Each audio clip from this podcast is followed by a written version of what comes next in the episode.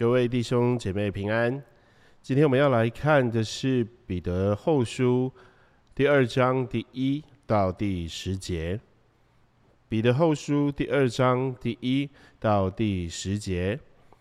在上一次讲到彼得后书第一章的时候，我们有提到说，他其实在预备要讲到第二章的这个假师傅啊，假先知。的内容要要让这些信徒、这些受信者呢可以提防，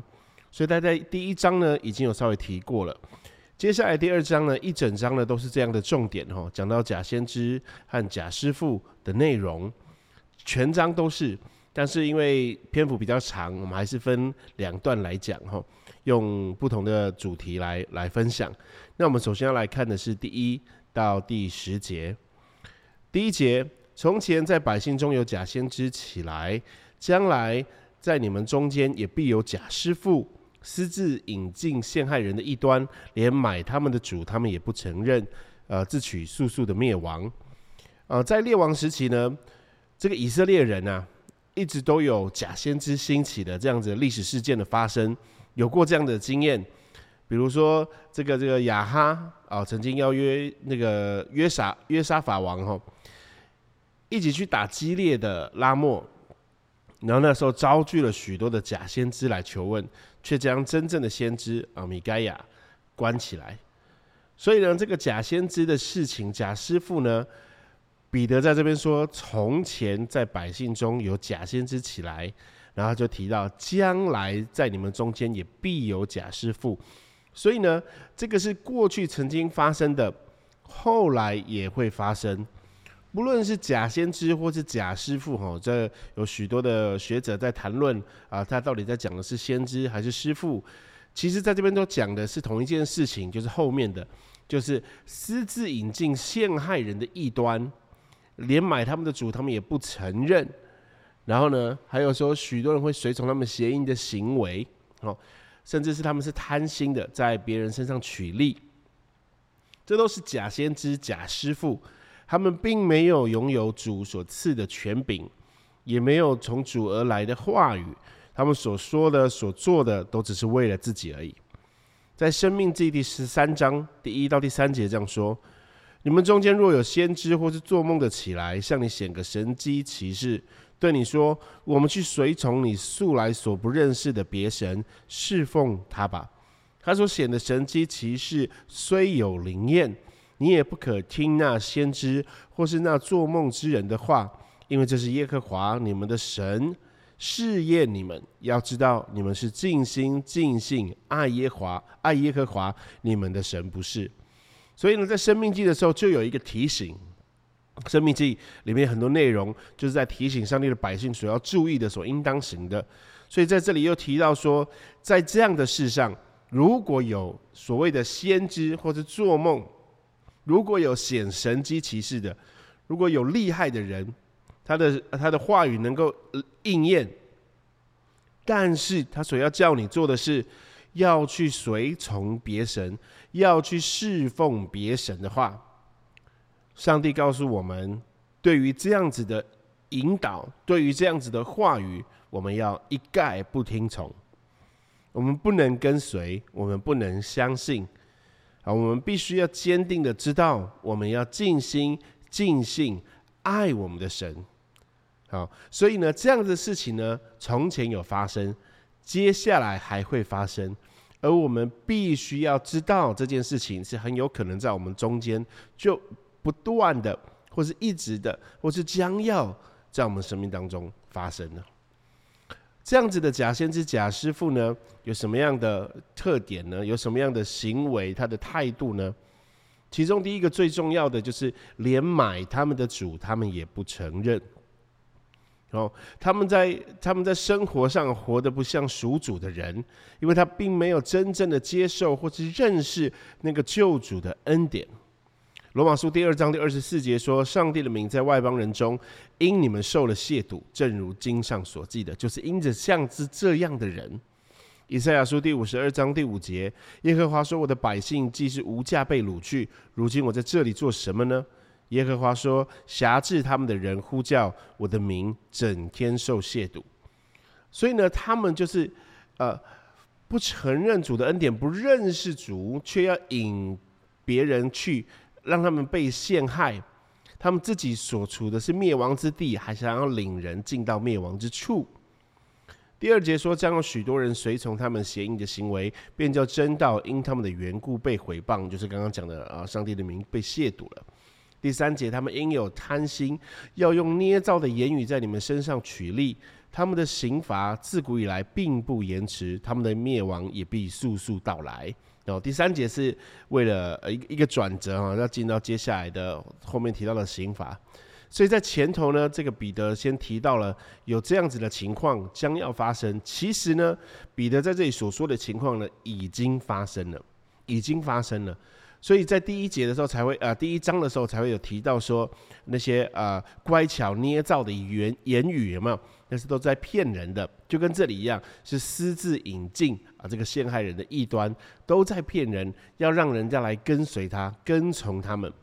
所以呢，这个第一到第三节呢所提到的一个现象是从前有，现在有，将来也会有。所以对信徒来说的提醒呢，就是我们在地上的生活。对于信仰，对于跟随主，我们要更加的警醒，要提防假先知，要提防假师傅，还会引我们去随从别神，侍奉别神。但是在这个现代社会当中，不像古代啊，什么事都有一个神，我们可以归属。比方说这件事，我得到了财富，有一个财富之神啊；这个事情呢，我得到了平安，有一个平安之神啊；我得到医治，我得到这个呃，去找这个医治之神。在现在呢，我们很容易被各种的呃这个后现代社会的主义、各种的思潮、各种的集体意识的观念被引领，它给我们的一个更适合我们。更不用背呃背十字架的生活方式，让我们去跟随。你看，我们做这个，我们也是可以得着啊。你看，我们很快乐啊。你看，我真的得医治了。上帝的话语告诉我们说，就是在刚刚《生命记》的十三第二十三章第二节所提到的，这些假先知、假师傅，这个做梦的，他们会做神迹奇事，他们的神迹奇事会应验的。哦。圣圣经是说，虽有应验，但是还是不可以听从。所以这样的情况对我们来说是非常容易使我们被骗、被引领去另外一个地方的。但是我们必须要分辨的是，这个主他承不承认，这个买赎他承不承认，他有没有活在这样子的认知当中？他活得像个属主的人。然后我们可以借此算是有一种。有一点可以分辨的方式，去明白啊，他是假先知、假师傅吗？或者说，我们应该更谨慎的、不随意的、不轻易的就被别人的话语，更重要的是被经验啊所带走了啊，所带走了。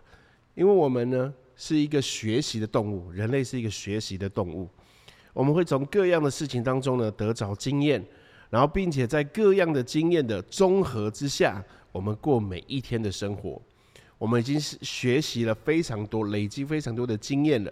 在这些经验的累积之下，我们有办法往前做。当我们做决定、呃选择事的事情的时候，我们是可以用这些过往的经验来前进的。所以，我们倾向呢，听到别人分享关于他的经验。而我们得到这个经验，从这个经验当中得到好处的话，我们就很有可能一直往下走了。这就是看到别人的神迹奇事有应验了，你看到别人似乎生活过得比你更好，比你过得更更像你心中所渴望的生活那样子。但是我们要知道，我们一是我们是要来侍奉我们的主的，我们是要来爱我们的主的，让我们把我们的心专注在我们的神那里，不让其他的事情。可以引领我们这么轻易的就把我们带走，把我们骗走了。这些假先知、假师傅呢，也不是真的带着爱心、带着呃这个慈善的心、带着好意的心来帮助人的。第三节说，他们应有贪心，他们的捏造的话语呢，是因为他们贪心；他们用捏造的言语呢，是因为他们贪心，要在我们身上取利，要在我们身上得到好处。要在我们身上得到他想要的，好，所以呢，这些假先知、假师傅啊，都不是为了自己，他心中没有主，他是为了自己，他甚至把自己当做是神，然后用自己的方式来吸引别人，更更加的靠啊啊进到这条道路上，跟随他们，随从他们这个邪呃邪淫的行为，然后要从这些人身上取利。接下来我们再看到啊，刚刚提到他第三节的后半段，是讲到他们的刑罚。啊，最后我要直接从这个第四节，我们来看到第十节，就是天使犯了罪，上帝也没有宽容，曾把他们丢在地狱，交在黑暗坑中，等候审判。上帝也没有宽容上古的时代，曾叫洪水临到那不敬虔的时代，却保护了传义道的挪亚一家八口，又判定索多玛、俄摩拉将二城倾覆，焚烧成灰。作为后世不敬前人的借鉴，只搭救了那常为恶人迎行忧伤的艺人罗德，因为那艺人住在他们中间，看见听见他们不法的事，他的一心就天天伤痛。主知道搭救近前的人脱离试探，把不义的人留在刑罚之下，等候审判的日子。那些随肉身、随污秽的情欲轻慢主治之人的。更是如此，他们胆大任性，毁谤在尊位的也不知惧怕。所以从第四节呢，就讲到了呃，这个延续的第三节所提到的，他们的刑罚哦会来到，他们的刑罚会来到。这个第三节有一个有一句话叫做“自古以来并不延迟”，对不对？他们的刑罚自古以来并不延迟，就是在回应第一节的。从前在百姓中有假先知起来，从前那些假先知，他们的刑罚他们已经领受到了，他们的刑罚已经定下来了，他们的刑罚他们已经得着了。第三节告诉我们说，自古以来并不延迟，所以在把过去的经验、这个历史的事件再次端出来，再次向这些受众啊，这个读信者和收信者可以明白，再次再提醒他们，这些刑罚是一定会来到的。第四、第五、第六节分别讲了三种、三种的刑罚。第一个就是天使犯了罪，上帝也没有宽容，把他丢在地狱里啊，交在黑暗坑中等候审判。这是第一个，讲到了天使的背叛，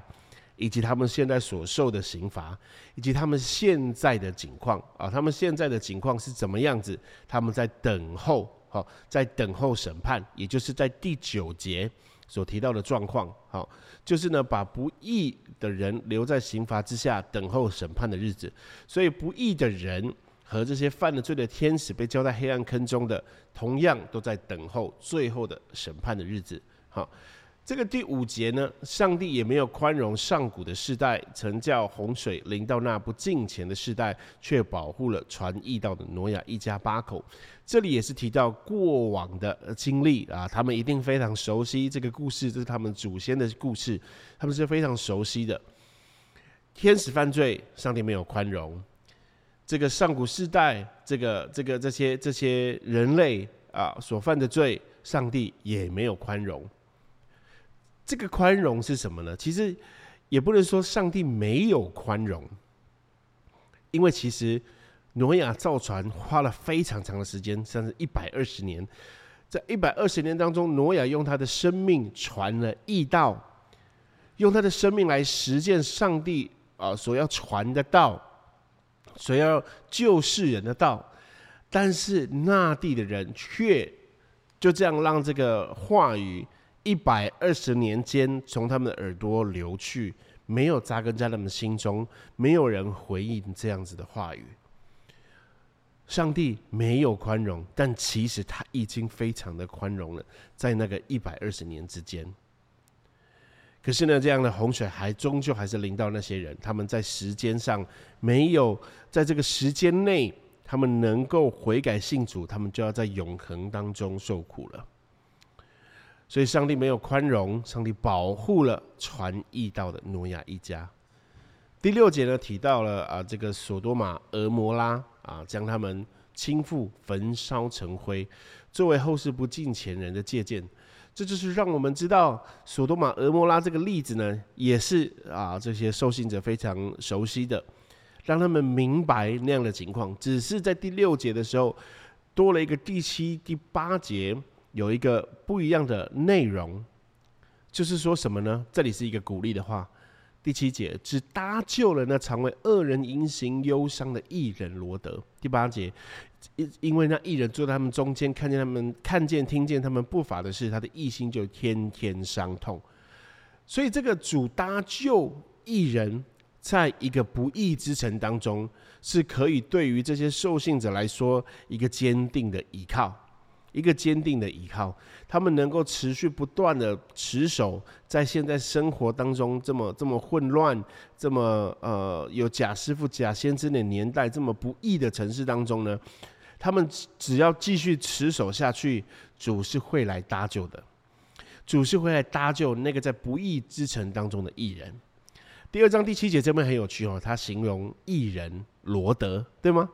第八节也说，只因那艺人住在他们中间，对不对？这里的艺人呢，在这个英文版本 NEB 里面呢，翻译的比较呃贴切一点，就是 a good man，一个好人，一个一个很好的人，这样。那这个这个这样子的人，在住在他们当中的时候，他其实也是很痛苦的。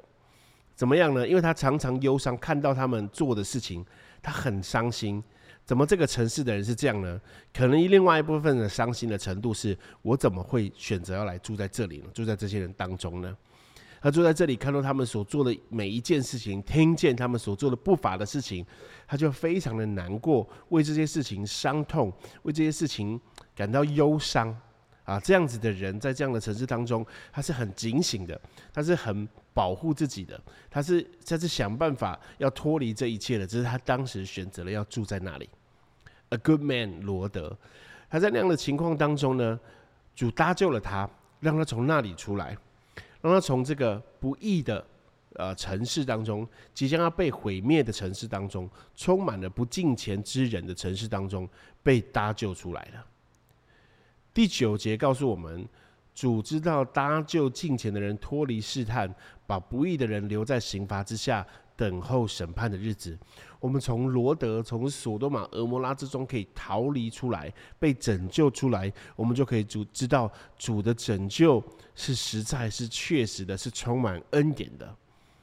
他把我们从这样的境况当中救了，脱离出来，使我们从当中离开了，离开了那个要被审判的日子，离开了那个要被审判的城。他把不义的人留在那里，使他们受审判。这个景况呢，也是我们将来会啊看见的一个景况。这个把不义之人留在刑罚之中呢，如果我们用索多玛、俄摩拉这个城我们来看的话，就是呢这些不义之人呢继续留在这个被焚烧之城当中享乐，但是他们并不知道那个审判已经来临了。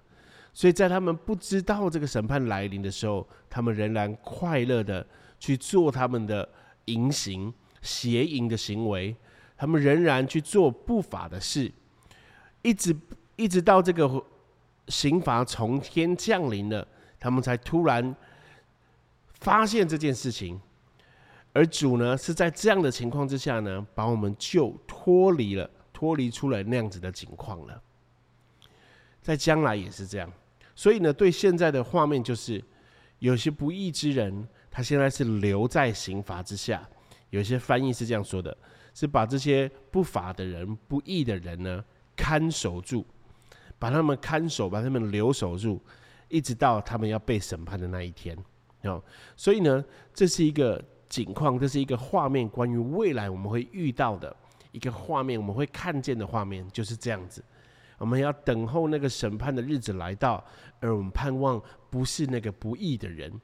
而是上帝所所所保护的，我们在这其中呢，要非常的警醒，要一直不断的提醒自己，不被这世上的哄骗的话语给骗走，好叫我们去跟随了这个世俗的流行，这个世俗的呃思潮，这个世俗的行为，帮助我们。而第十节呢，是那随肉身、随污秽的情欲轻慢组织之人的，更是如此，他们胆大任性。毁谤在尊位的也不知惧怕，就是在提形容这样子的人，这样子的假先知、假师傅，这样子是跟从邪淫的行为的人，他们是更更可怕的，他们是更更放纵他们自己的，他们更呃不在乎这个主的。不在乎统治权力的主的，他们这样的神明是不在乎未来，他们只只享受他们现在所行的。第十节呢是后面第十一节到第十呃二十二节的一个转折啊，一个一个接续的话语。所以上一次呢，我还是会再提到一次这个第十节。那我们今天的查经班就到这边，我们一起来祷告，慈爱的主，求你帮助我们，打开我们的眼睛，打开我们的耳朵，使我们的心警醒。主要在我们的心沉睡之时，求你叫醒我们；在我们的眼睛要合上、看不见前方的路的时候，求你唤醒我们；求你赐下光给我们；求你赐下你的话语，在我们的左边、右边，引领我们走在正道之上。主，我们需要你，我们时时刻刻需要你。我们这样祷告是奉靠主耶稣基督的名求，阿门。